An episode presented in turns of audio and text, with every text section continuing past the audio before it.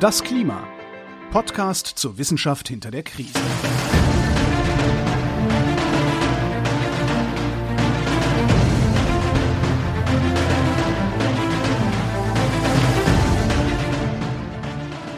Hier ist das Klima, der Podcast zur Wissenschaft hinter der Krise. Wir lesen sehr fleißig den aktuellen Bericht des Weltklimarats und erklären den aktuellen Stand der Klimaforschung jeden Montag mit Florian Freistetter und mit Claudia Frick. Hallo. Hi. Wir sind im zweiten Teil von Kapitel 9, im ersten Teil in der letzten Folge. Das äh, war noch vor Weihnachten. Da haben wir uns mit dem Wasser, mit der Kryosphäre und dem Meeresspiegel beschäftigt, äh, was wir auch jetzt tun werden. Aber in der letzten Folge ging es vor allem darum, wie denn das alles funktioniert, was für Prozesse dafür sorgen, dass der Meeresspiegel ansteigt oder sich verändert, wie man das alles misst überhaupt. Äh, dann ging es um das schmelzende Eis, um das Eis auf dem Meer, um das Eis in den Eisschilden der Arktis und der Antarktis. Das haben wir uns alles angeschaut und jetzt gucken wir uns den Rest vom Eis an und ganz genau darauf, was denn mit dem ganzen geschmolzenen Eis passiert, wenn es ins Meer fließt und wie hoch das Wasser denn steigen wird. Das werden so die Themen dieser Folge sein. Und ich kann gleich sagen, es kommt Raumschiff Enterprise drin vor. So. Oh, wow, okay. Den Teil habe ich überlesen in dem Bericht. Ja, da kommt doch nur bei mir vor. okay. Gut, in meinem, in meinem nicht. Dafür rede ich ganz viel über Energie. Also jedenfalls jetzt erstmal ganz viel über Energie. Ja, dann legen wir los. Gut, denn wir starten mit der Cross-Chapter-Box 9.1 und gefühlt hatten wir recht lang keine Cross-Chapter-Boxen mehr, aber das kann auch nur an meinem Gefühl liegen. Und zwar ist die auch tatsächlich sehr cross-chapter, denn die greift jetzt das globale Energieinventar auf. Und das hatten wir in Folge 15. Da, wenn ihr euch daran erinnert, äh, wurde äh, aufgeteilt, wo geht denn jetzt die momentan zu viel Energie rein, um dort dann quasi in einen neuen Gleichgewichtszustand überzugehen. Und der verknüpft, diese Cross-Chapter-Box verknüpft jetzt dieses globale Energieinventar, wo fließt die Energie hin, mit dem globalen Meeresspiegelbudget quasi. Gut, Meeresspiegelbudget muss, muss das vielleicht ein bisschen erklären, oder kann ist ja nicht so, dass irgendwie so Meeresspiegel rumliegen, die wir irgendwie aufteilen können. also ganz falsch ist die Vorstellung nicht, denn wir schauen uns hier an, wo kommt denn aus welcher Komponente wie viel Meeresspiegelanteil her? Okay, gut. Und diese Verknüpfung zwischen wo, wo kommt die Energie hin? Ja, also wo fließt sie hin und wo steigt, durch welche Komponente in die Energie fließt, steigt denn jetzt der Meeresspiegel an? Das versucht diese Cross-Chapter-Box darzustellen. Und da könnten wir jetzt äh, auf jeden Fall in die Abbildung 1, also Cross-Chapter Box 9.1 Abbildung 1 hineinschauen, denn dort werden diese zwei globalen Budgets, Inventare gegenübergestellt oder nebeneinander gestellt. Und zwar für die Vergangenheit. Also ist jetzt alles erstmal Vergangenheit. Ähm, was ist denn hier an Veränderung äh, irgendwie äh, passiert? Und durch welche Komponente kam das. Und jetzt schauen wir mal bei dem globalen Energiebudget, das kennen wir schon. Also dass 91 Prozent der ähm, des Energieinventars, also der zusätzlichen Energie, die wir gerade hier haben, durch unseren Ozean aufgenommen und verarbeitet wird. Genau, das waren diese riesigen Schokobüffeln aus den frühen ja. Genau. und da sind ja, und diese 91 Prozent, also wenn ihr da wieder die Energy Change sieht man da, die Energieveränderung, das sind wieder diese unfassbar hohen Zahlen. Da sind wir wieder bei den 450 Zetajoule. Ähm, genau, da seht ihr, das äh, Blaue ist alles Ozean und da sind eben diese 91 Prozent gehen da rein. Wir haben dann noch drei Prozent Eis, fünf Prozent Land und ein Prozent Atmosphäre. Also die nehmen so viel Energie auf. Wir haben jetzt in der Abbildung die absoluten Zahlen und die Prozentzahlen kann man sich quasi dann ein bisschen zum Veranschaulichen daneben legen. Also das ist, wo geht die Energie hin? Und jetzt schauen wir uns an, wo kommt denn jetzt der Meeresspiegelanstieg her, den wir bisher so beobachtet haben? Und global gesehen hatten wir ähm, zwischen 1971 und 2018 mit ähm, very likely, also höchstwahrscheinlich, einen Anstieg des Meeresspiegels, globalen mittleren Meeresspiegels zwischen 72 und 117 Millimeter, also so zwischen 7 und 12 Zentimeter. Mhm, ja gut, das ist ja schon ein bisschen was. Genau.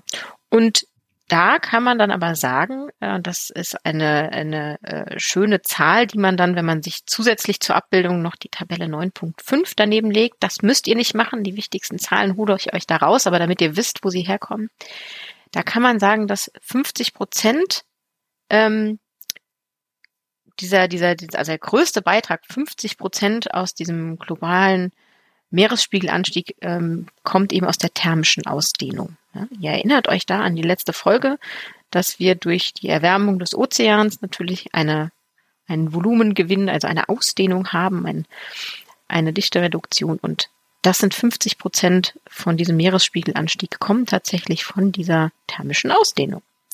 Das glaubt man oft gar nicht, was für einen Einfluss das hat, einfach nur, dass das Wasser wärmer wird. Ja, ja. Also wenn man natürlich bedenkt, also das finde ich ja ganz schön, dass man jetzt dann dieses Energiebudget daneben hat, dass 91 Prozent dieser Energie, also die, diese die Energiezunahme da in diesen Ozean fließt, am Ende aber die thermische Ausdehnung nur in Anführungsstrichen 50 Prozent ausmacht, ähm, trotzdem beeindruckend. Wahnsinn. Aber äh, natürlich haben diese anderen Anteile, in die auch ein wenig Energie fließt, auch einen großen oder einen verhältnismäßig viel größeren Anteil an dem Meeresspiegelanstieg. Und das sehen wir jetzt in der rechten Abbildung, am rechten Teil dieser Abbildung. Da sehen wir unten über die Zeit aufgetragen unser, unsere Jahre, also seit den 70ern eben bis, bis jetzt oder bis 2018 geht die Abbildung. Und dann oben drüber eben die Ozeane, also wie viele Millimeter äh, ist denn hier angestiegen im Ozean, wie viel, also im, im oberen, oder geht auf die Energieaufnahme im oberen Ozean zurück, so, oder geht auf die Gletscher zurück oder eben Grönland oder die Antarktis. Und das summiert sich so auf. Und da sehen wir eben, welcher, welche dieser Komponenten wie viel zum gesamten Meeresspiegelanstieg beigetragen hat. Das ist eine sehr interessante Abbildung, weil auf der linken Seite, da wo die mhm. Energie drin steckt, da ist halt wie meiste Energie steckt im oberen Ozean, dann ja. sehr viel Energie im mittleren Ozean, ein bisschen Energie im unteren Ozean und der ganze Rest, der Eis, Land und Atmosphäre, das ist so ein bisschen bunter Streifen ganz unten, den man genau. sieht. Und da in der anderen, wo man sieht, was äh, ist der Beitrag zum Meeresspiegelanstieg, da sind die einzelnen Komponenten jetzt alle, sie sind nicht gleich groß, aber sie sind, kann man sagen, alle vergleichbar groß, wenn man so will. Und äh, da sieht man die schon deutlich. Also wenn man jetzt das ein bisschen grob, also das, was der obere Ozean, die ersten 700 Meter so zum Meeresspiegelanstieg beiträgt, das ist nicht wahnsinnig viel, äh, das ist, ja, es ist sogar weniger als das, wenn man die das ganze Eis, also Gletscher, Grönland und Arktis zusammenzählt. Mhm. Das ist, trägt mehr bei zum Meeresspiegelanstieg als die Wärme in den, äh, die Wärmemenge in den Ozeanen, die Ausdehnung. Ja. Ja, faszinierend, ne? Mhm. Das meinte ich mit denen, ne? Nur 50 Prozent. Also es ist schon, ist schon ähm, interessant.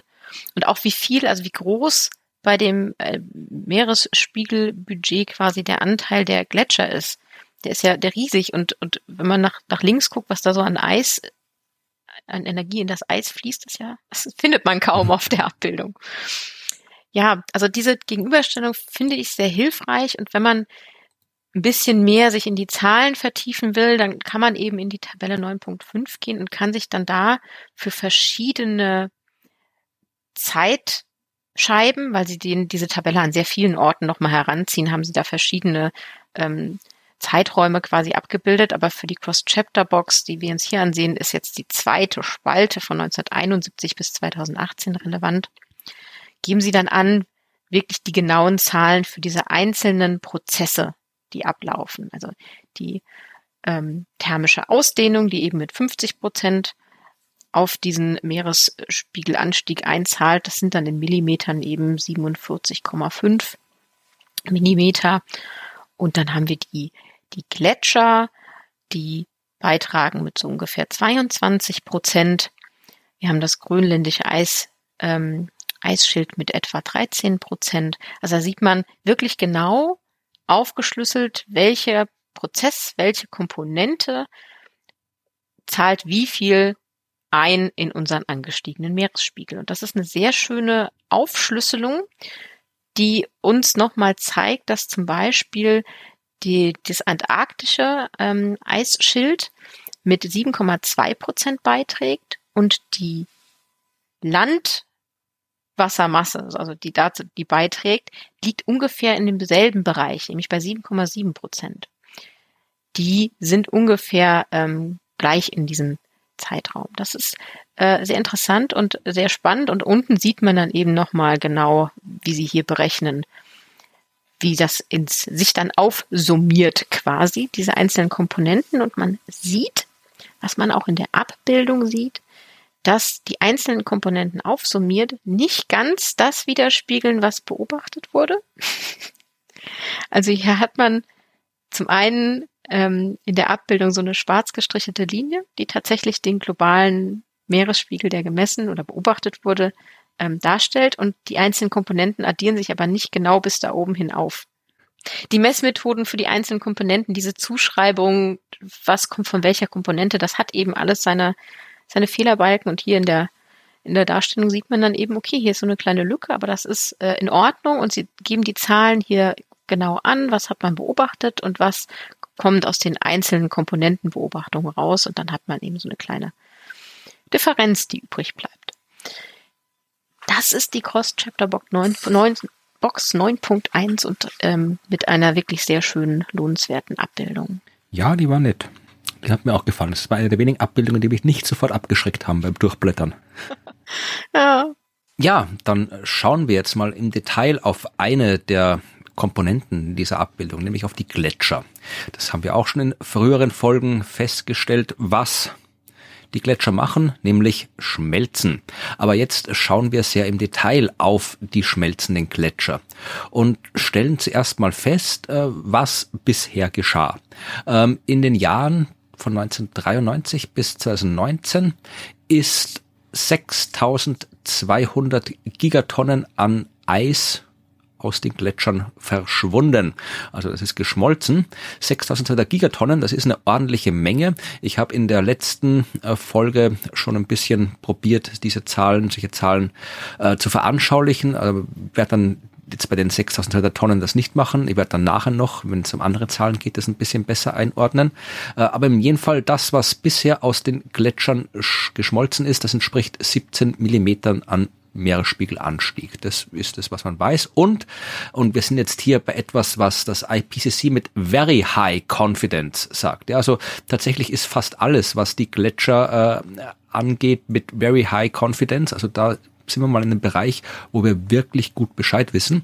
Äh, die Gletscher werden, sagen sie auch ganz explizit, Masse weiterhin verlieren unter allen Szenarien. Also das ist im Prinzip durch die Geschichte. Die Gletscher werden schmelzen. Das haben wir schon verloren. Da können wir, egal welches Szenario wir jetzt anstellen, wenn wir jetzt nicht irgendwelches massiv wildes Science-Fiction-Terraforming machen und die da wieder mit äh, Kühlelementen einfrieren oder was weiß ich, ja, dann schmelzen die weiter. Was wir auch sehen, äh, es wird immer schneller, ja. In der Zeit von 2010 bis 2019, also in der Gegenwart, haben die Gletscher mehr Masse verloren als in jedem anderen Jahrzehnt seit Beginn der Aufzeichnungen.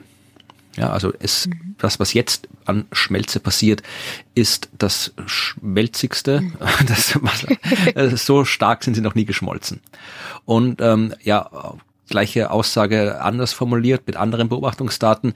Die Gletschermasse, also das, was noch da ist, ja, ist in dem Jahrzehnt von 2010 bis 2019 die geringste Masse, die wir gemessen haben seit äh, ja auch wieder seit den letzten, in den letzten Jahrzehnten. Wir werden auch, selbst wenn wir die globale Temperatur irgendwie stabilisiert bekommen, was ja im nächsten Jahrhundert, was ja noch lange nicht raus ist, aber selbst wenn, werden die Gletscher weiter schmelzen, mindestens noch ein paar Jahrzehnte hinkt das hinterher, weil die Gletscher eben so langsam auf äh, Veränderungen reagieren, zumindest wenn es ums Gletscherwachstum geht. Aber das schauen wir uns im Detail dann noch am Ende der Folge an.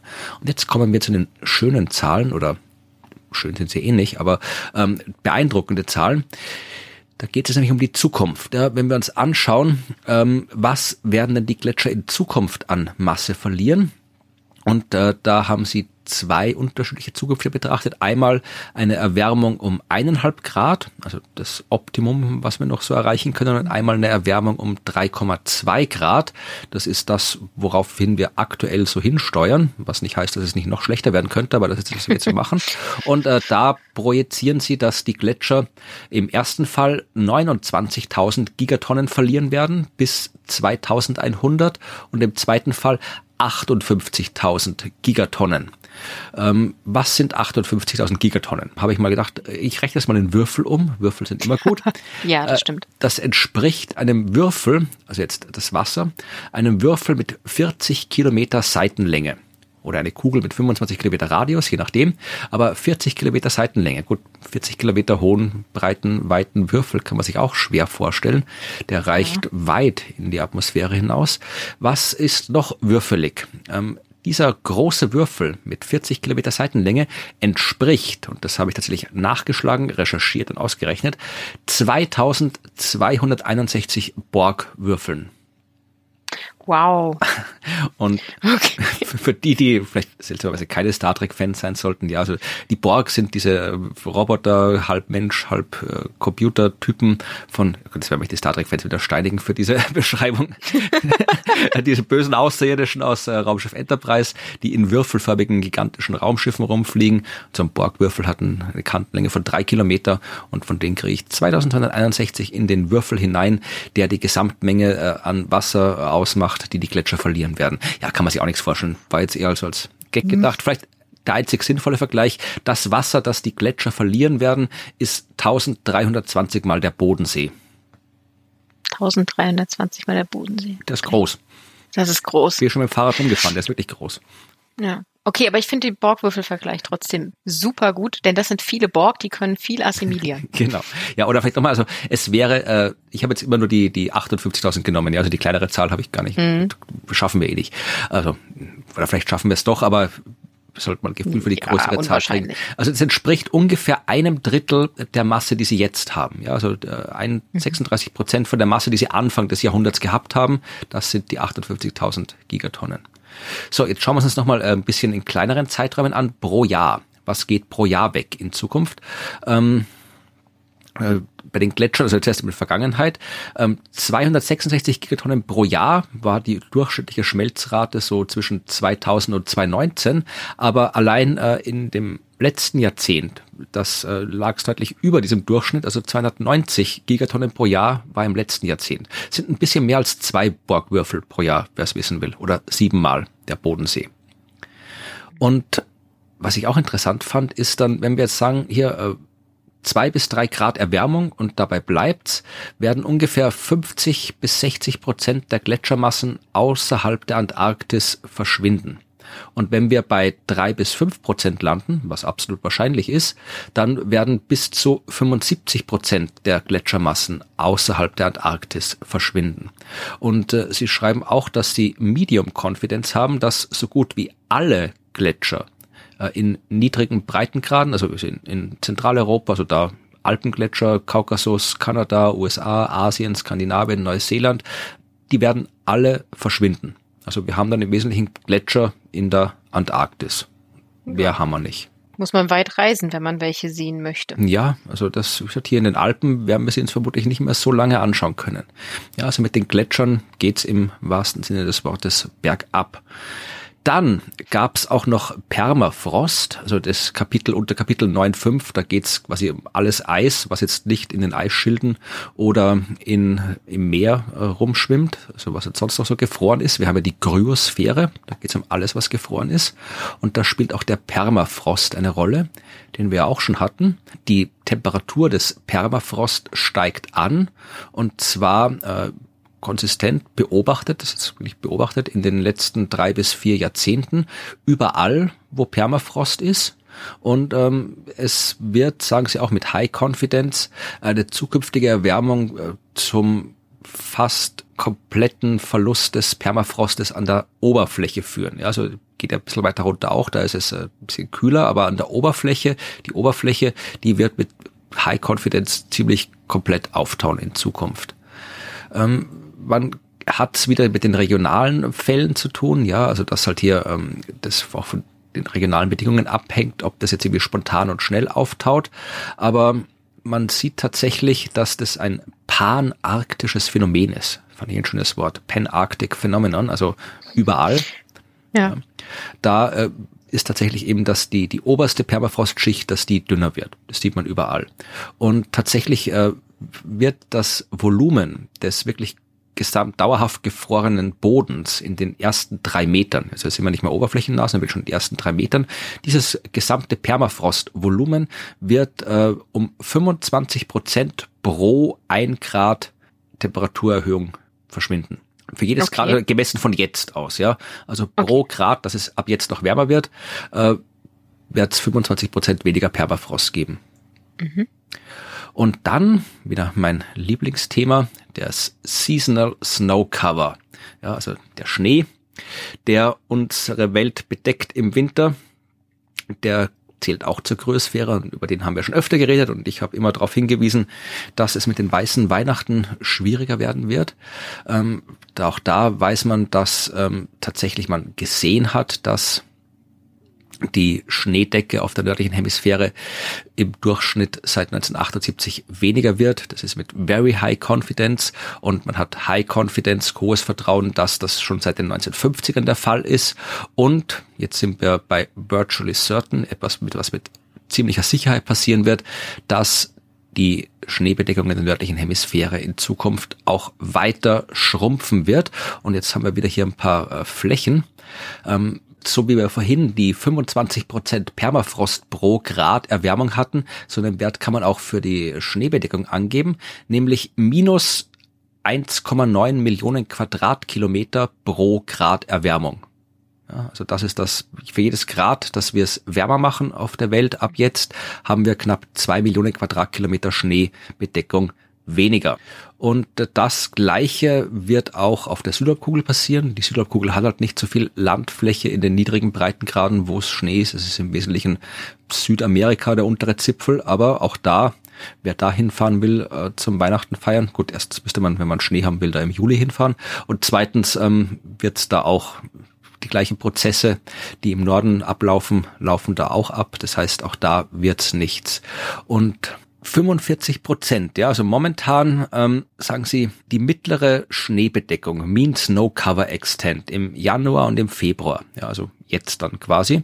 Ähm, mhm. Das äh, sind ungefähr 45 Prozent der nördlichen Hemisphäre, also der Landoberfläche, weil am Wasser liegt ja nicht der Schnee. 45 Prozent der Landfläche der nördlichen Hemisphäre ähm, sind von 1967 bis 2014, also das diesen Zeitraum da gilt diese Zahl, 45 Prozent sind bedeckt. Jetzt habe ich auch mal geschaut, was sind 45 Prozent der Landoberfläche? Das sind 45 Millionen Quadratkilometer und das ist 1,2 mal die Mondoberfläche. Ja, also wir haben typischerweise ist einmal so der Mond voll Schnee. Das ist, was jetzt mhm. so in der Vergangenheit der Fall ist. Wie schön. Und diese 45 Millionen Quadratkilometer, wie gesagt, pro Grad Erwärmung zwei Millionen Quadratkilometer weniger. Mhm. Also die 45 Millionen, das ist der Ausgangspunkt und damit sinkt's dann eben. Und auf der südlichen Hemisphäre, wenn man sieht, wie wenig äh, da ist, wo Schnee ist, auf der südlichen Hemisphäre hast du die schneebedeckte Fläche nur bei einer Million Quadratkilometer. Da ist wirklich wenig mit Schnee. Aber auch hier äh, über alle Szenarien hinweg und mit äh, kaum einer Abhängigkeit vom Szenarium. Also das ist wieder einer der Fälle, wo es schon egal ist, welches äh, Szenario wir uns äh, wählen für die Zukunft, wie wir uns verhalten werden, wird diese äh, Schneebedeckung geringer werden in Abhängigkeit der Temperatur. Also je nach das ist, da gibt's auch kaum noch Spielraum. Und selbst die Dauer, also es wird nicht nur weniger Schnee, sondern der Schnee, der da ist, der wird auch noch weniger lang auf der Landoberfläche rumliegen, wenn die Erde wärmer werden wird. Also das ist einer der Fälle, wo kein Kipppunkt zu erwarten ist. Also sobald die Temperatur wieder weniger wird, sobald die Temperatur sinkt, dann wird es auch wieder schneien und dann wird der Schnee auch wieder länger liegen bleiben.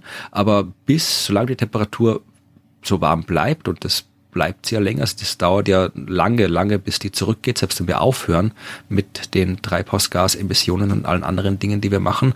Äh, solange die Temperatur so hoch ist, wird auch die Schneebedeckung geringer werden. Also das mit der weißen Weihnachten, das ist ein bisschen, wird ein bisschen schwierig. Ja, das war mein Teil zum Eis. Okay. Das heißt, äh, wir sind mit dem Gefrorenen fertig und gehen jetzt zum Flüssigen. Genau.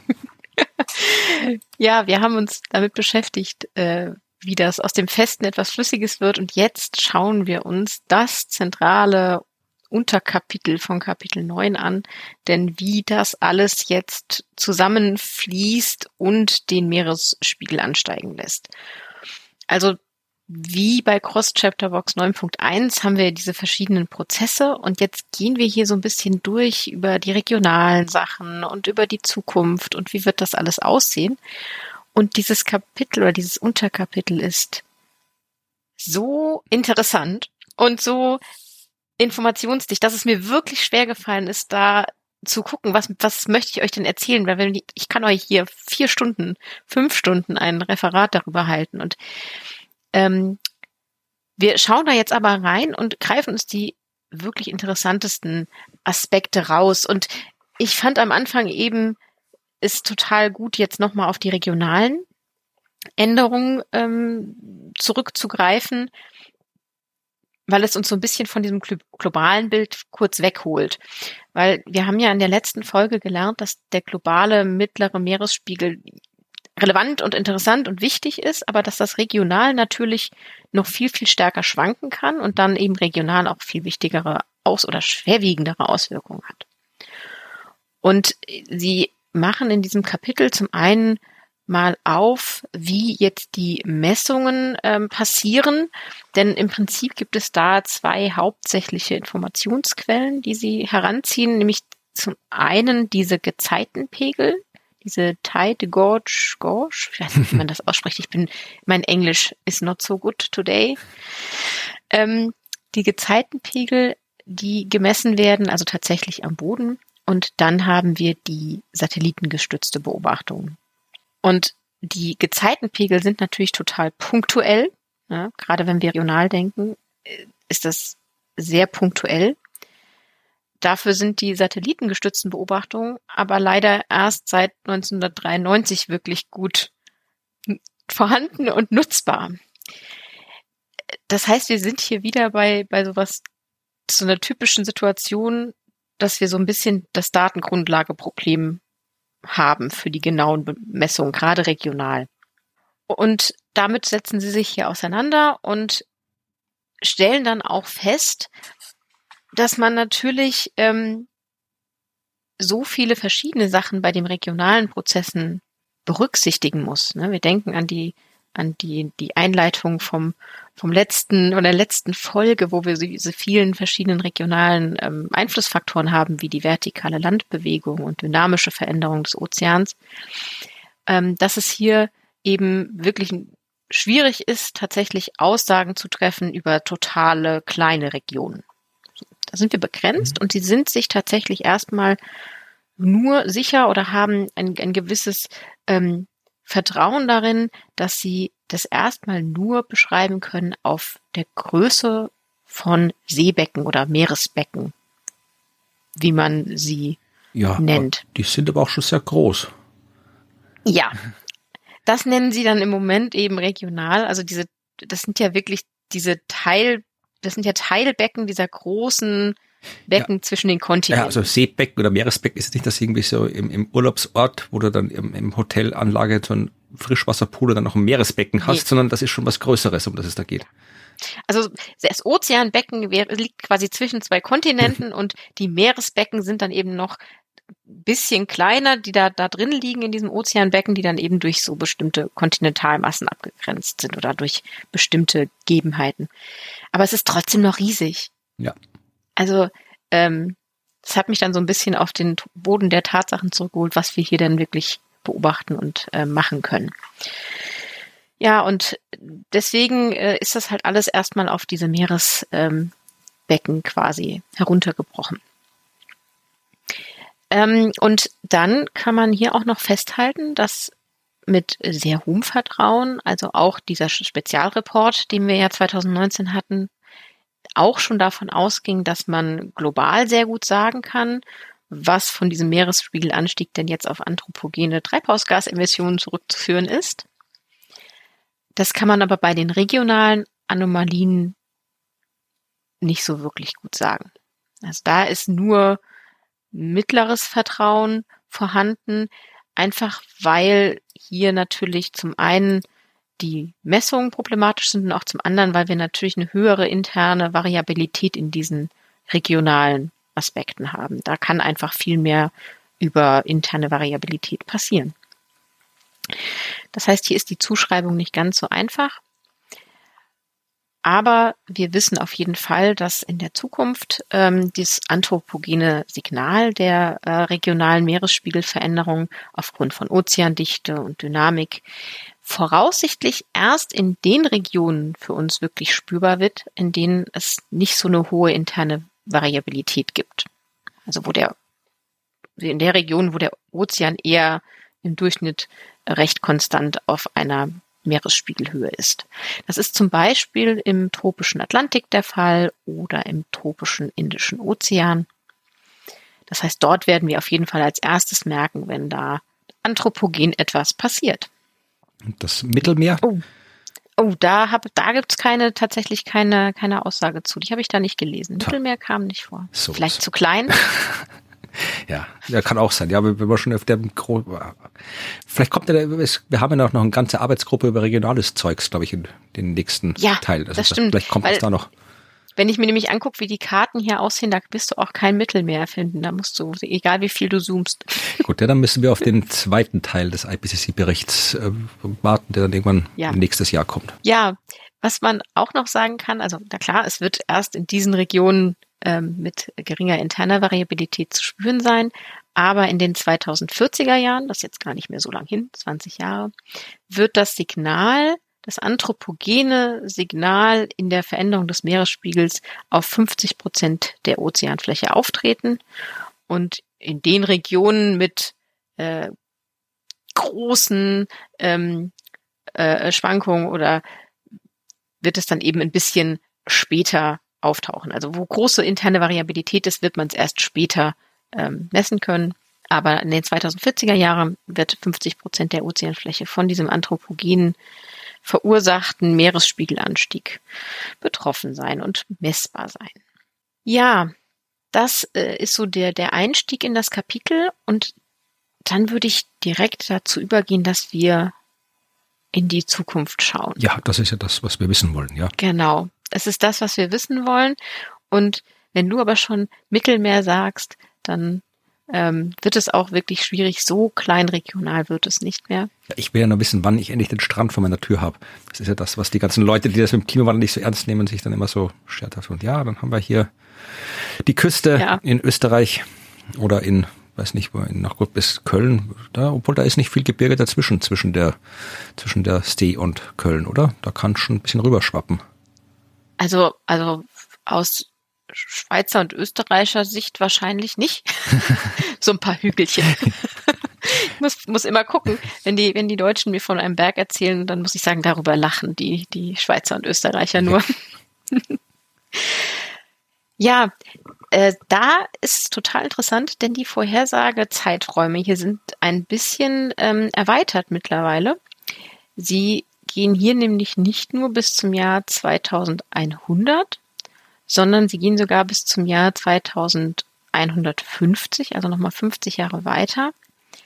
Denn sie sagen, dass das äh, Jahr 2100 mittlerweile in einem Zeitrahmen liegt, in dem langfristige Infrastrukturentscheidungen definitiv Einfluss haben werden. Mhm.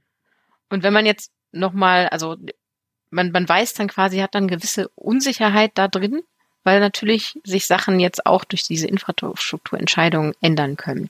Und man guckt jetzt noch mal ein bisschen weiter bis 2150. Wie wirken sich denn jetzt diese Entscheidungen vielleicht aus? Und deswegen gibt es einen tatsächlich ein Unterkapitel, das tatsächlich noch mal diese 2150 aufzeigt und erklärt, warum man da jetzt so weit schaut. Und da würde ich jetzt gemeinsam in wieder eine Tabelle und eine Abbildung schauen.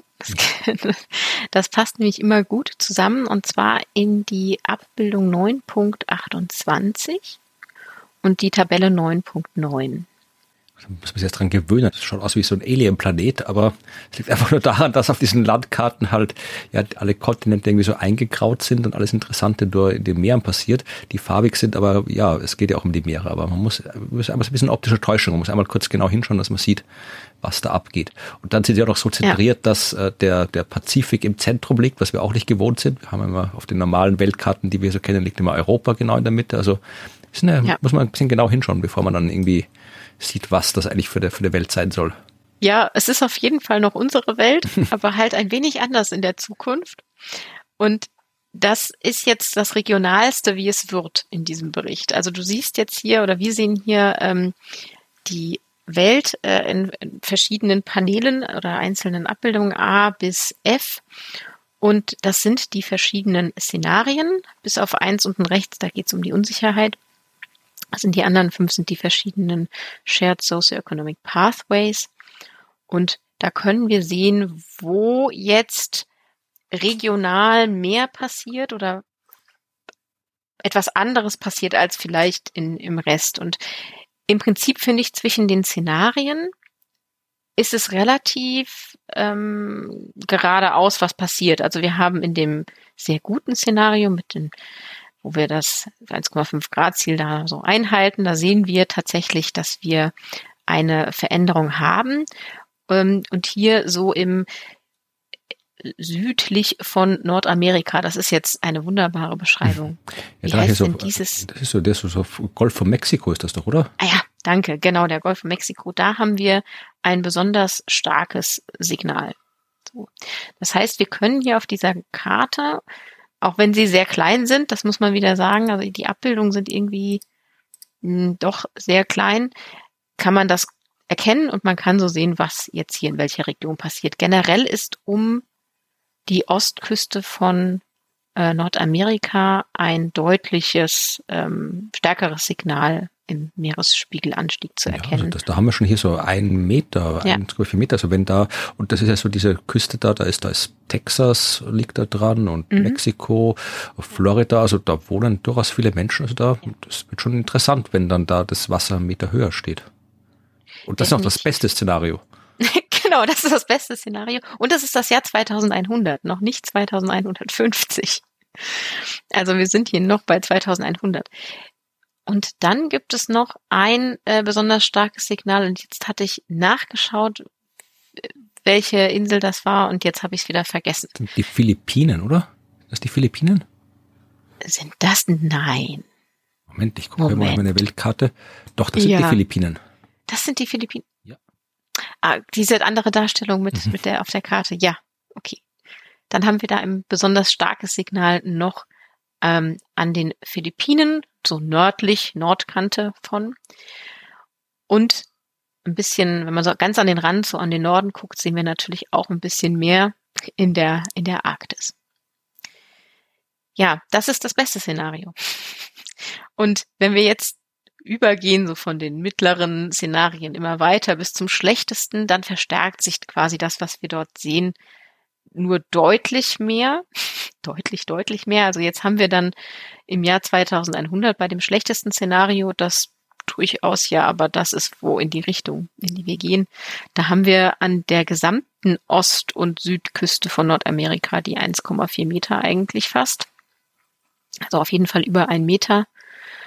Und ansonsten auch so zwei interessante Bänder, die man sieht auf der Südhalbkugel. Also das sind, nee, es sind nicht zwei Bänder, Entschuldigung. Ein Band, das aber rechts rauswandert aus der Karte und links wieder rein.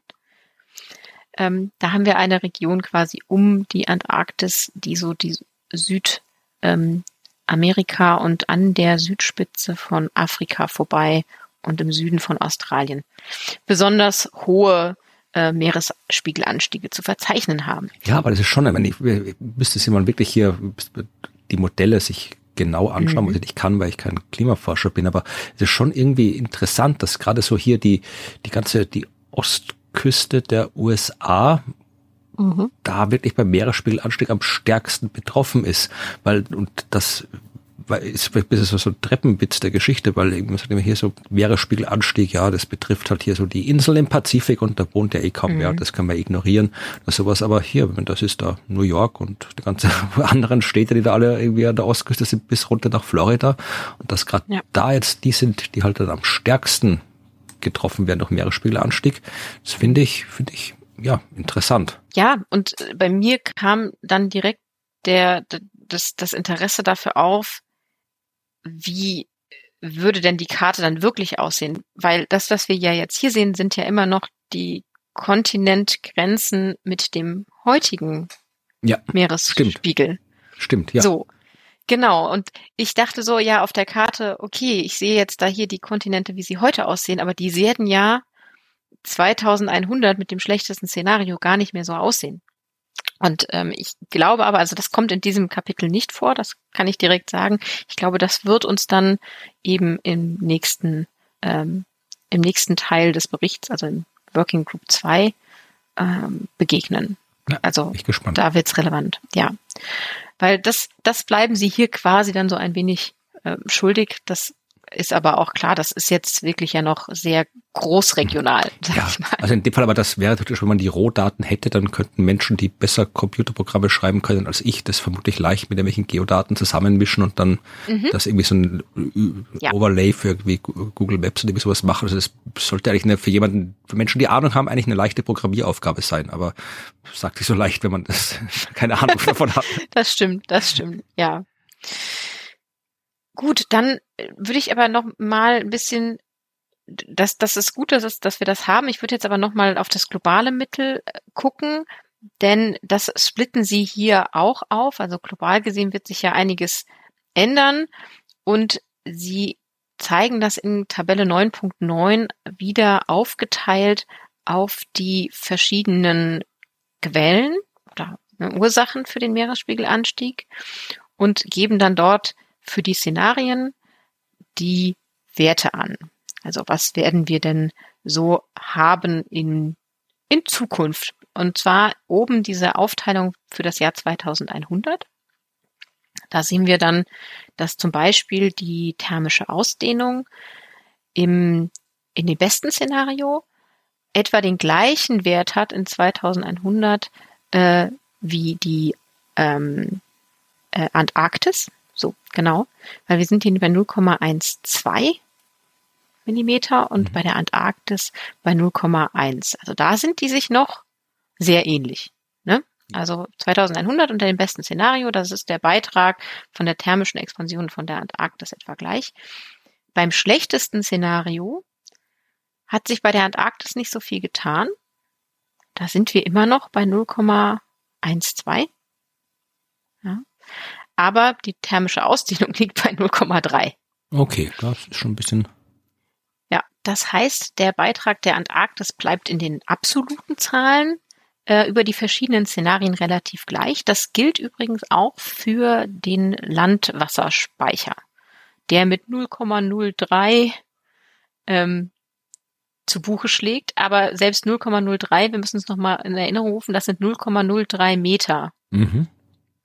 Also das ist nicht nichts. Ja, ja vor allem, ja, es kommt, haben wir, hatten wir auch in der letzten Folge. Also auch, das ist ja nur der, nur der Meeresspiegel, aber der kann sich auch, der hat mit Gezeiten, mit Sturmfluten und so weiter, ja. da kann dann noch einiges draufkommen, kurzfristig zeitlich und da kann, da kann ein Zentimeter, kann den Unterschied machen, ob der Deich hält oder nicht.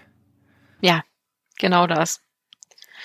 Ja, insgesamt kann man aber gut sehen, dass ähm, in, in den Szenarien, also den wirklich heftigen Szenarien, der die thermische Ausdehnung da sehr dominant ist. Dann aber auch eben äh, grönländisches Eisschild ähm, und die Gletscher auch einen großen Einfluss haben. Und das ist sehr interessant, weil ich mir so denke, okay, wir reden ja jetzt davon, was passiert in der Zukunft, welchen Weg schlagen wir ein und ähm, ja, dann sehen wir hier natürlich schon, okay, die Gletscher werden uns künftig wirklich viel, viel Wasser produzieren und, und Beitrag leisten, wenn wir ähm, in dieses schlechte Szenario gehen. Können wir an den Gletschern vielleicht noch etwas retten? Naja, nicht so wirklich. Aber woran wir definitiv nichts tun können an Form von Terraforming oder wie auch immer, es ist halt die thermische Ausdehnung. Ja, wir müssen halt irgendwie da gucken, dass können wir nichts tun. Müssen das Wasser abkühlen. Ja, oder wir, du, wir machen einfach, wir sammeln das ein, das Wasser, und pusten es raus aus dem Planeten oder so. Wir können es ja, ja, aber es gibt doch sicherlich so ein paar, so gibt doch sicher auf der, den Landflächen auch Löchern, irgendwelche Senken oder sowas, die wir anfüllen können. Vielleicht. Vulkane anfüllen oder so. Ja, naja. schon ein bisschen größer, also so Landstrecke oder so, die, die norddeutsche Tiefe oder, oder hier so das, äh, weiß ich, irgendwo gibt's doch sicher in Australien, in der Mitte, da ist doch nichts, da ist trocken, da ist nichts, das kann man doch anfüllen mit Wasser. Ja, wir buddeln einfach ein Loch in den, in den Meeresboden, können wir doch auch machen, oder? Dann Stimmt. sinkt dann, obwohl dann steigt der relative Meeresspiegel. Okay, gut, aber genug, genug des Abschweifens. Ähm, die Tabelle 9.9 hat auch noch so ein bisschen ähm, andere Informationen, nämlich wenn man jetzt weggeht von dieser Aufteilung, wo kommt äh, der Meeresspiegelanstieg her, wem kann man das zuordnen, gibt, wird eben auch der komplette angegeben und hier sehen wir jetzt wirklich die, ja, die nackten Zahlen für die verschiedenen Szenarien. Und im allerbesten Fall, ja, in unserem schönsten Shared Socioeconomic Pathway, da werden wir 2030, das ist in äh, acht Jahren, ja. Bitte, werden wir eben 0,09 Meter Meeresspiegelanstieg sehen. Ähm, und also im Vergleich zu 1995 bis 2014, das sollte man hier vielleicht nochmal sagen. Und dann geht es eben weiter bis 2050 sind es 0,18, bis 2090 sind es 0,35, bis 2100 0,38 und dann im Jahr 2150 sind es dann eben 0,57 Meter. Das ist dann, ja, ja das, das, das einiges. Das merkt man schon, wenn man da das Wasser einen halben Meter steigt. Ja, bestes Szenario, schlechtestes Szenario. Das ist am Anfang bis 2030 merken wir es noch nicht. Dann sind es nämlich 0,1 Meter anstatt 0,09 wie beim besten. Aber dann geht's rasant. Ja? Also denn am Ende im Jahr 2150 wird uns das schlechteste Szenario 1,35 Meter ja, zusätzliches ja, Meeresspiegelniveau bieten. Das ist viel.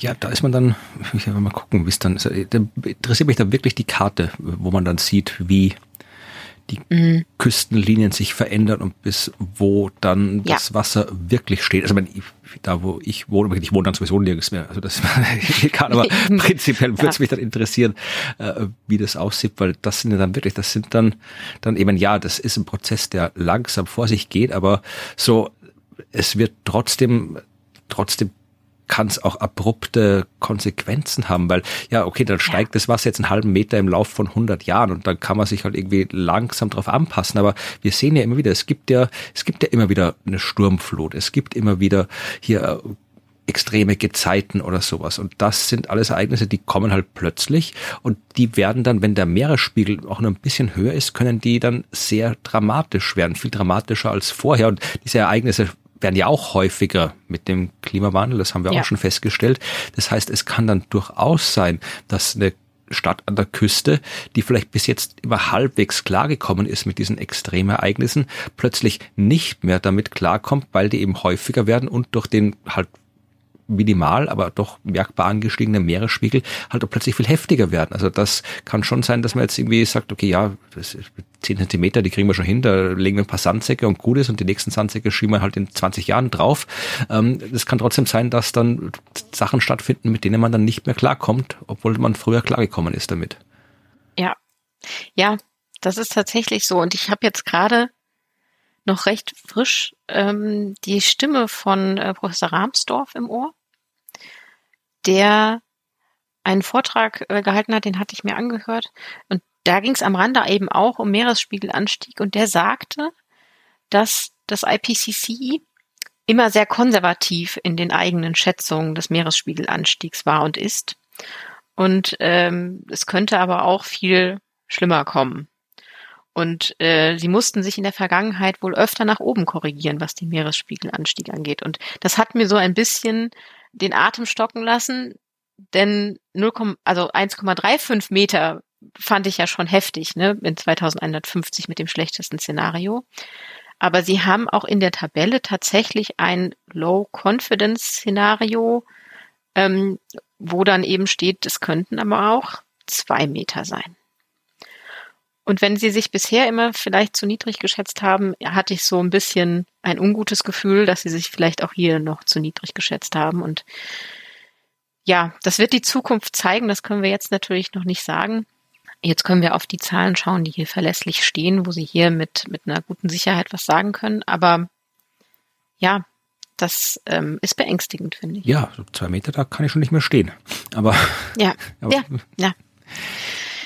Ja, also wenn du den ähm, Vortrag, äh, wenn der zugänglich ist, dann kann man den verlinken oder war das irgendwie was, was du live gesehen hast? Und es war tatsächlich ein Live-Vortrag in Zoom. Ich bin mir nicht sicher, ob der gestreamt wurde. Ich werde das nachgucken und okay. Äh, wir können ihn gerne verlinken, wenn ja, ich ihn finde. Das mhm. können wir uns dann alle, wenn es ihn gibt, dann tun wir es in die Show Notes. Ja. ja, dann sind wir jetzt schon fast. Nö. Sind wir noch nicht? Nö.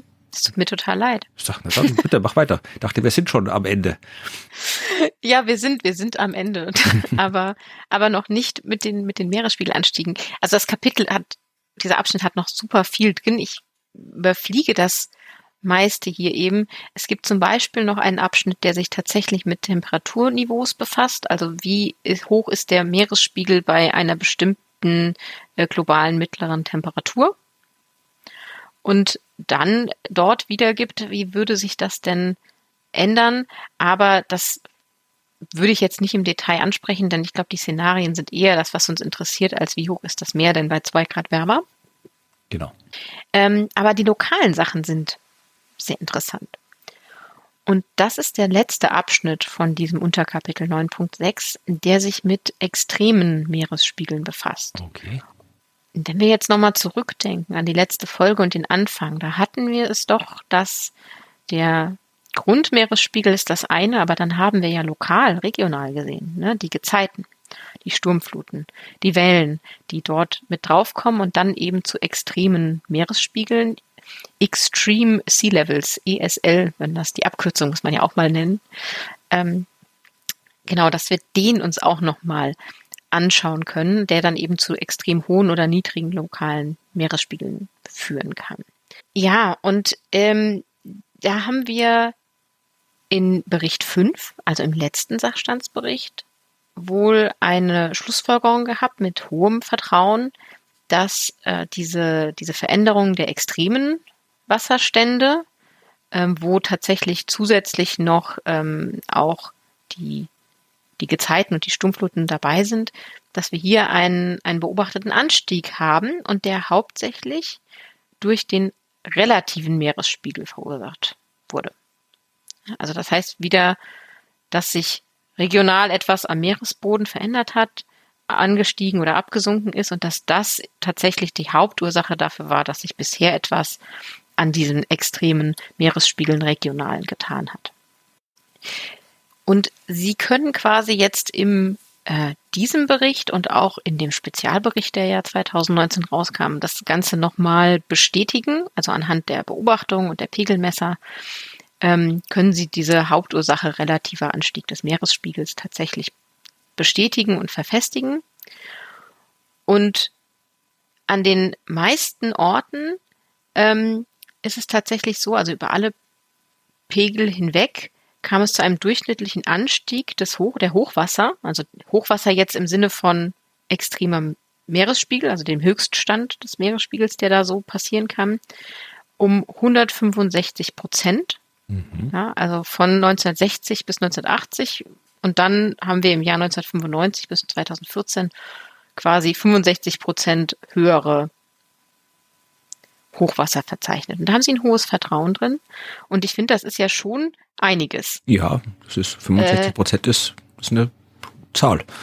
Ja, und ich, also wirklich in dem Kapitel ist es bei mir so oft so, dass ich sage, okay, jetzt will ich das aber auch regional sehen und ich möchte jetzt über die, über das, was in, in einer bestimmten Region oder einer bestimmten Küste dann passiert, ähm, sehen. Aber auch hier bleibt uns der Bericht das hier erstmal schuldig, denn die erheben ja erstmal die Zahlen und geben das groß wieder, bevor wir uns in dem nächsten Teil dann mehr anschauen können.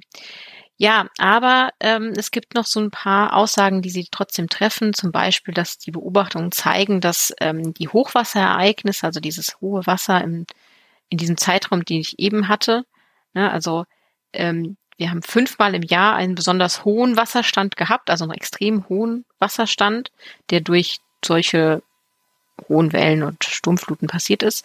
Und für den jetzt gerade zurückliegenden Zeitraum waren es dann achtmal pro Jahr. Also es ist dann schon, hat sich schon gesteigert. Und es wird sich eben auch künftig dort noch einiges steigern. Und die anthropogenen Faktoren ähm, haben da einfach einen total äh, großen Einfluss. Also das fängt bei Anthropogen jetzt auch schon damit an, dass wir so Landgewinnungsmaßnahmen haben. Ja. ja Küstenmanagement. Ja, ich habe mal auf der, wo war es irgendwie, Uni Lüneburg, glaube ich, mit jemandem geredet, die da sehr viel geforscht haben dran. Dass mhm. da so Küstenmanagement und Vermittlung von Küstenmanagement, wenn man sich anschaut, was da im, am, in den arabischen Halbinsel, was da irgendwie im Meer rumgebaut wird. Und ich glaube auch irgendwie wo war es in ähm, Monaco, glaube ich, die haben sich irgendwie, mein gut, die sind ja schon recht klein und haben am Land nicht mehr viel Platz zum Expandieren. Die haben sich, glaube ich, auch mal irgendwie im Laufe der Zeit viel rausgebaut ja. aus dem Land. Und das, ja, also für all diese Länder wird schwierig, wenn, wenn. Das Meer kommt. Sylt. ja, gut, Sylt wird vermutlich schon früher weg. Also da muss kann, ja. schon, ich war schon dort, ich habe es gesehen, aber das, deswegen muss es noch nicht verschwinden. Aber Nee, aber es sind halt unterschiedliche Strategien. Also Beibehaltung der Küstenlinie, versuchen wir alles, um sie irgendwie wieder aufzuschütten oder machen wir einen kontrollierten Rückzug. Ähm, das hat alles Einfluss auf die auf diese Extremwasserstände. Ne? Also hat alles Einfluss darauf, wie hoch steigt denn jetzt ähm, ähm, die, die, die Flut an, wie stark wird denn so eine Sturmflut dort hoch, hochgeschoben. Das hat tatsächlich Anthropogen im Sinne von, wir machen wirklich was an der Küste. Das hat den, da tatsächlich ganz großen Anteil dran.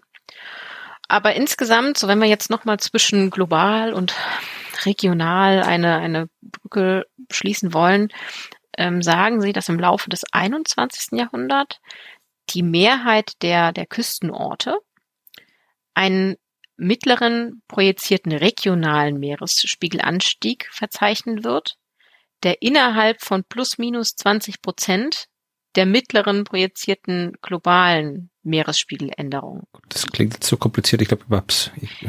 genau, also gehen wir mal davon aus, wir haben jetzt diesen, also diesen, ja, diesen nicht so schönen, nicht so schönen Szenarienfall und wir haben jetzt äh, bis im Jahr 2100 0,77 Meter Meeresspiegelanstieg, ne, schlechtestes Szenario, Tabelle 9.9, Jahr 2100, da könnt ihr die 0,77 rausnehmen.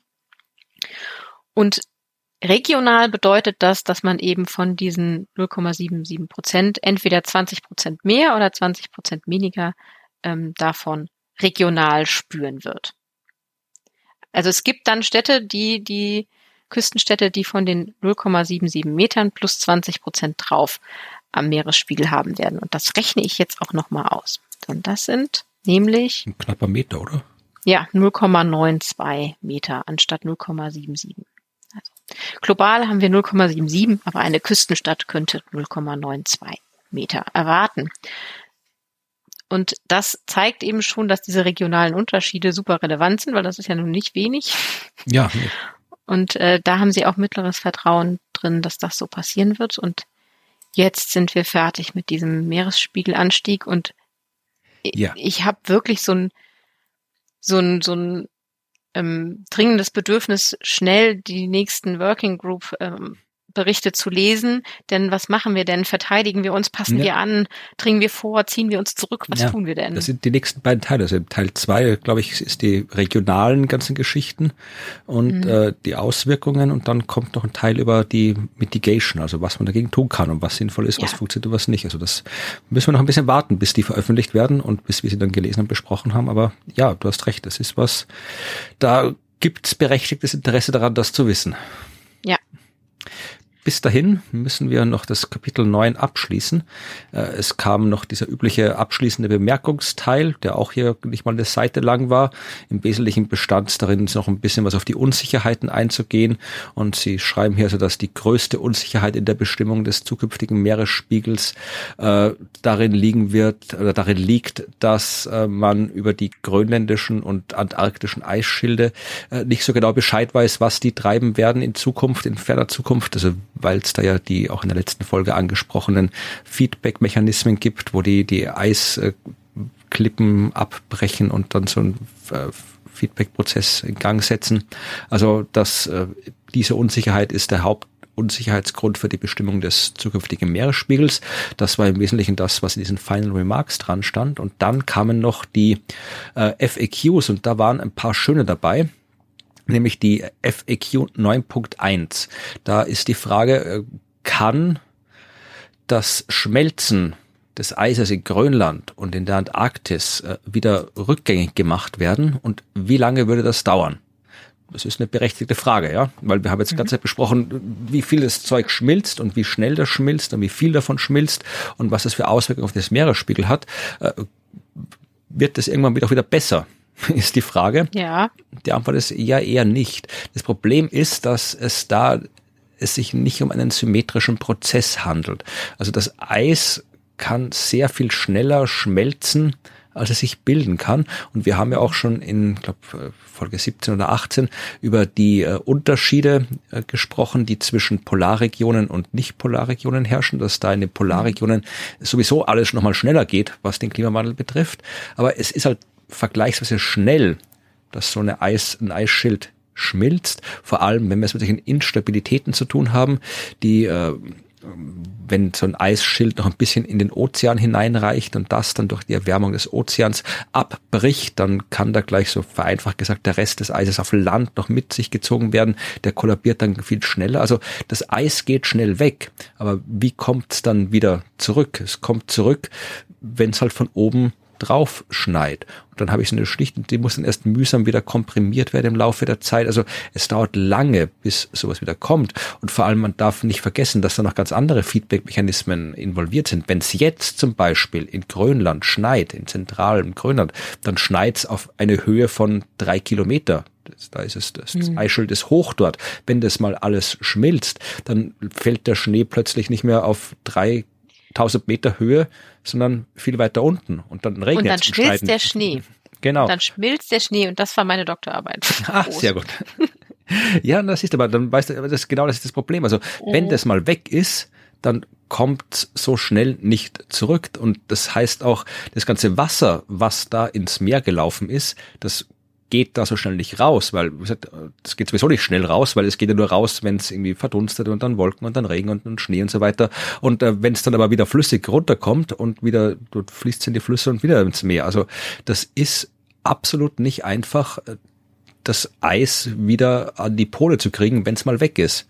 Das heißt, ähm, da ist nicht damit zu rechnen, dass wenn das geschmolzen ist, also es muss nicht mehr komplett geschmolzen sein, ja, also auch dass das äh, jetzt äh, je wärmer es wird, desto schwieriger ist es, das Eis wieder dahin zu kriegen, wo es vorher war, wenn es mal im Meer ist. Mhm. Ja, also aber das gilt für die Eisschilde, ne? Das gilt nicht ja. für die das Meereis. Okay, ja. ja. Das, äh, mhm. das gilt für die Eisschilde, ja. Im Wasser, wenn es da kalt ist, dann friert's und wenn es warm ist, mhm, taut's genau. auf. Also das ist der Prozess, der geht relativ instantan. Genauso mit dem Schnee auf dem Land, ja. Wenn es kalt genug ist, dann schneit's und wenn es nicht kalt genug ist, schneit's nicht. Also nicht, das, ja. da hat, da gibt's jetzt nicht diese diese langen äh, Nachhall quasi des, des, der Klimakrise, wie es bei den mhm. Gletschern oder bei den eben Eisschilden es gibt. Und das ist nochmal schön in dieser Abbildung zur FAQ 9.1 dargestellt. Da sieht man erstens mal die Vergangenheit, ja, wo man tatsächlich auch sieht, wie die ähm, äh, der Meeresspiegel sich äh, verändert. Also da sieht man immer, der steigt schnell an in der Vergangenheit, wenn eine Eiszeit war. Also wenn die Eiszeit aus war und dann kommt wieder die Eis, dann, dann dauert es lange, lange, lange, bis die Eisschilde wieder steigen und dann geht's wieder ganz schnell, wenn er geschmolzen ist. Also mhm. schmelzen geht schnell, frieren dauert lange. Und dann sind noch ein paar so schöne Schaubilder, wo man diese verschiedenen Feedback-Mechanismen, die ich gerade erklärt habe, nochmal grafisch dargestellt sieht. Also die könnt ihr euch anschauen. Ähm, dann die zweite FAQ, da ist es im Prinzip, ja, wie viel, wie stark wird der Meeresspiegel ansteigen in den nächsten Jahrzehnten? Das hast du ja gerade ausführlich erklärt. Und dann ähm, nochmal die FAQ 9.3 bezieht sich nochmal auf das, was ich in der letzten Folge besprochen habe, nämlich den Golfstrom und wird der Golfstrom abbrechen? Da, das fand ich auch interessant, erstmal ist die Grafik recht schön, wo man sieht hier also in einem Bild den Golfstrom, die nordatlantische Umweltströmung, so wie sie heute ist, und dann im zweiten Bild, wie sie wäre, wenn es wärmer wäre auf der Welt. Und man sieht, dass äh, der Golfstrom, wenn er schwächer wird, dann auch schwächer wird, aber tatsächlich ähm, nicht stehen bleibt. Ja, also auch wenn die atlantische Umweltströmung schwächer werden wird, was sie werden wird, wird der Golfstrom in abgeschwächter Form weiterlaufen, weil ähm, der Wind ja auch viel antreibt. Also auch Wind treibt so eine Meeresströmung an, weil der auch äh, durch, durch äh, ja, Wellen, Temperatur und so weiter. Und das, äh, der, der zentrale, der südliche Teil des Golfstroms, der durch vor allem durch den Wind in den Subtropen angetrieben wird, dieser Wind wird auch in einer wärmeren Welt noch ein bisschen anschieben, aber der Golfstrom als Ganzes wird dann trotzdem schwächer werden, er wird nicht verschwinden, er wird schwächer werden und das führt natürlich dazu, dass sich die Niederschlagsmuster und die Temperaturen in zum Beispiel Europa trotzdem ändern werden. Aber tatsächlich mhm. äh, geht man nicht davon aus, dass der Golfstrom komplett verschwindet, weil eben auch andere Mechanismen diesen Strom antreiben als nur eben das, was im Meer stattfindet, ja, so Salzgehalt und äh, Dichte und Temperatur, ja. sondern eben auch die, die, der Wind und die Atmosphäre, die Meeresströmungen ein bisschen anschieben und das bleibt auch in einer wärmeren Welt. Ja, damit haben wir Kapitel 9 fertig wow. und werden uns demnächst Kapitel 10 widmen. Wenn ihr uns erst was erzählen wollt zu Kapitel 9, wenn ihr was gehört habt, was ihr interessant fandet, wenn ihr was gehört habt, wo ihr denkt, das ist falsch, dann weist uns darauf hin, schreibt uns eine Nachricht unter podcast.dasklima.fm oder geht direkt auf dasklima.fm. Da könnt ihr dann nämlich nicht nur alle Shownotes und Abbildungen anschauen, die wir so erwähnen, sondern könnt auch Kommentare abgeben und dann sehen wir auch, was ihr uns sagen wollt. Also wenn ihr Feedback geben wollt, dann gebt uns das. Wenn ihr äh, unsere Podcast abonniert, freuen wir uns auch drüber auf Spotify, auf Apple Podcasts, wo auch immer. Je mehr Abos, desto besser steht der Podcast bei den diversen Algorithmen da und je besser er bei den Algorithmen dasteht, desto mehr Leute kriegen ihn zu Gesicht. Und je mehr Leute ihn zu Gesicht kriegen, desto mehr Leute wissen über das Klimabescheid. Und je mehr Leute über das Klimabescheid wissen, desto eher besteht die Chance, dass die Eisschilde nicht schmelzen. War jetzt keine exakte Kausalkette, aber es, es, es tut dem Klima was Gutes, wenn ihr unseren Podcast abonniert. Auf jeden Fall dem Podcast das Klima und ein bisschen vielleicht auch dem Klima, Klima. Mal schauen. Aber wir freuen uns, wenn ihr den Podcast hört. Das reicht uns auf jeden Fall schon, wenn ihr ihn hört und äh, ja, erzählt davon, anderen Leuten, wenn ihr ihn mögt, den Podcast. Ansonsten hört ihn euch einfach an. Das freut uns am meisten. Und in der nächsten Folge kommt ein ganz, ja, sehr, sehr, ich habe nur kurz reingeschaut, ein sehr, ja, außergewöhnliches Kapitel, würde ich sagen. Ja, ich weiß auch ehrlich gesagt nicht so ganz, was, was uns genau erwartet. Ähm, also der, der Titel des Kapitels 10, äh, des Kapitel 10 heißt Linking Global to Regional Climate Change. Das kann man sich noch vorstellen, was also globale und regionale Klimaänderungen miteinander verknüpfen. Ja. Da wüsste ich noch, was da gemeint sein könnte. Genau, und ich bin aber da jetzt nach diesem Kapitel sehr darauf gespannt, was Sie mit regional genau meinen. Ne? Also wie regional wird es?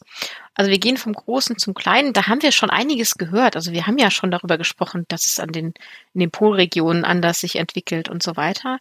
Aber ich glaube, da wird das Ganze nochmal äh, weiter heruntergebrochen und Sie sprechen auch, da gibt es so einen ein Unterkapitel, da fand ich den Titel besonders schön, Distillation of Regional Climate Information. Also wie destillieren wir denn die regionalen Informationen aus dem, was wir haben?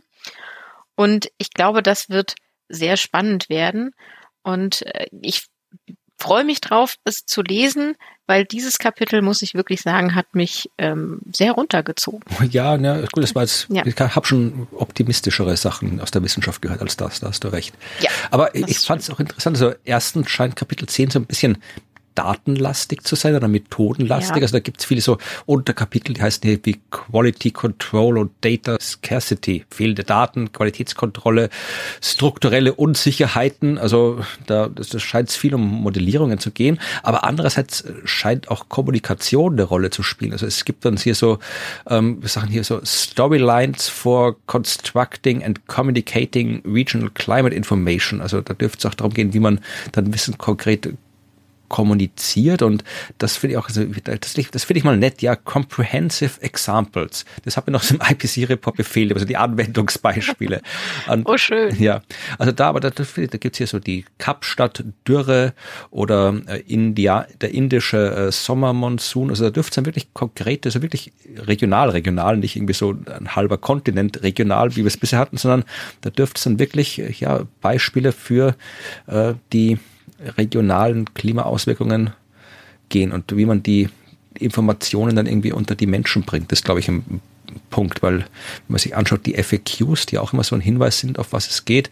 Eine lautet irgendwie, wie können wir sinnvolle Informationen über das Klima für die Regionen bereitstellen? Also ist eine FAQ, also es dürfte gespannt, also es scheint einen, einen Kommunikations- und einen Methodenschwerpunkt zu haben, Kapitel 10.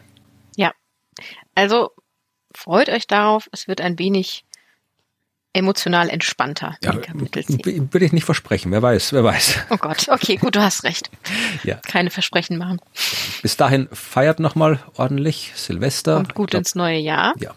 Ohne Böller, weil die sind schlecht für die Luft. Das haben wir in Kapitel, ja. weiß ich nicht mehr, Kapitel 6 oder das glaube ich irgendwie festgestellt. Der ganze Feinstaub, das ist wirklich nicht ja. gut. Also klimafreundlich Silvester feiern bitte.